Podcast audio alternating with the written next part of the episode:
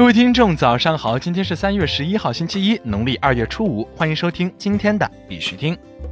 以下是昨天行情，行情播报由 VS Luck 幸运购冠名赞助，凭邀请码六个五访问 VSLuck 点 com，也就是 VSLUCK 点 com，可以领取五个 USTD，加入分红仓，即享翻倍。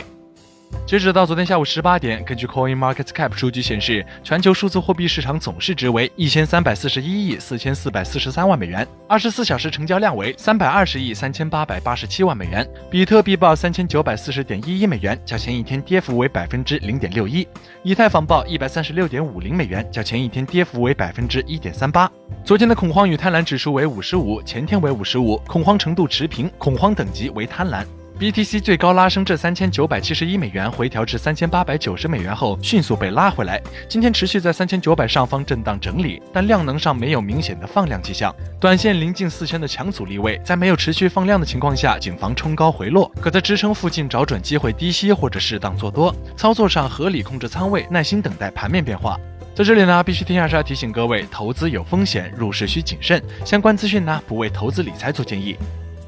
以下是新闻播报。今日头条，币安或将在阿根廷推出法币交易所。币安创始人赵长鹏在推特上写道：“猜猜我们要在哪里开一家新的法币交易所？”他同时转推了一条阿根廷政府将为币安所投资的阿根廷区块链项目提供资助的新闻。此前，阿根廷生产和劳工部承诺每年将最多投资十个本国的区块链项目，为期四年。获得 b i n e s Labs 投资的区块链项目可从阿根廷政府获得最多五万美元的投资。马绍尔群岛通过一项关于 SOV 创建的关键法案。据 CCN 报道，马绍尔群岛本周通过一项关于 SOV 创建的关键法案，作为计划的一部分，将向马绍尔人发放两百四十万的 SOV。此次发布可筹集三千万美元，其中约一半的价值将用于领导 SOV 项目的创业公司 Nima。国内新闻：ZBG 商城以太矿泉水上线首日四百箱抢购一空。据 ZBG 官方公告，ZBG 商城新品以太二十倍丝矿泉水提供四百箱首日上线即销售一空。ZBG 商城也将于三月十一号十点继续开启该爆款团购。据悉，本期 ZBG 商城上线的以太矿泉水来自江西罗霄山脉地下二百三十米深层水源。ZBG 商城是围绕 ZT 生态的产业链布局，所售商品由 ZBG 严选供应商，支持 ZBG 平台积分 ZT 或 FZT 支付购买。人民日报海外版表示，区块链将是第四次工业革命的关键技术。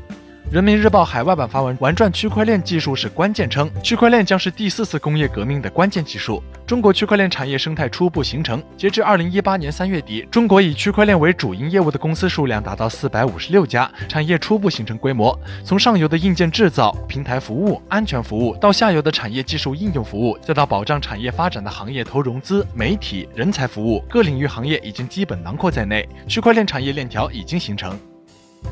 区块链等科技在旅游市场服务上的需求较大。据新民晚报消息，近日，全国政协委员、民进上海市委专职副主委胡卫接受采访时表示，目前我国旅游业急需组建一支能整合相关产业的复合型、创新型的文旅新型智库。新科技的应用有待扩展，大数据平台、人工智能、区块链等新科技在旅游市场服务上的应用需求还是比较大的。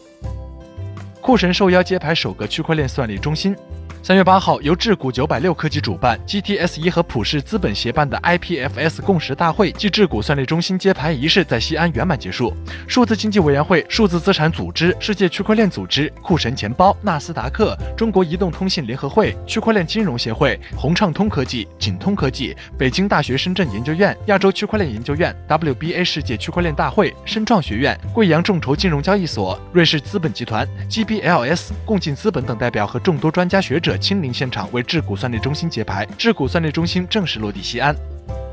国际新闻：美国一对女童夫妇将结婚信息保存在 BSW 区块链上。三月十号，一位美国女士发推文称，已将其和爱人的结婚信息永久保存在了 BSV 区块链上。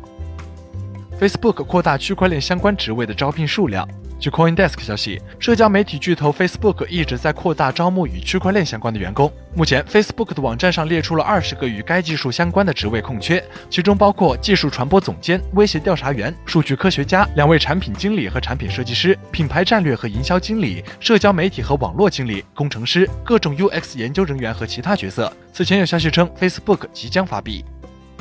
法国烟草店因销量下滑，推出代售比特币等新服务。据环球网消息，法国2.45家烟草店正面临着盒装烟价格上涨，导致销量下跌局面。因此，烟草店也一直在探索新的服务项目，比如照相机、手机充电、代售比特币、邮票等服务。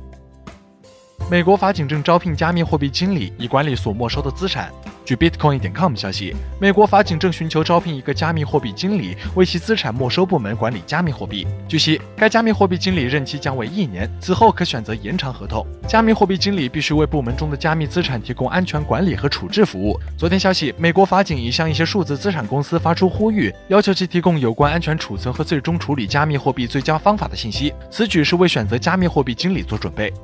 好了，今天的必须听新闻播报就到这里。更多区块链资讯呢，请关注我们的微信公众号 b i x u t i n g 下划线，也就是必须听的拼音加上一个下划线。喜欢的呢，点赞收藏，记得分享给身边的小伙伴呢。最后呢，感谢各位听众的支持，祝大家度过美好的一天，我们明天见。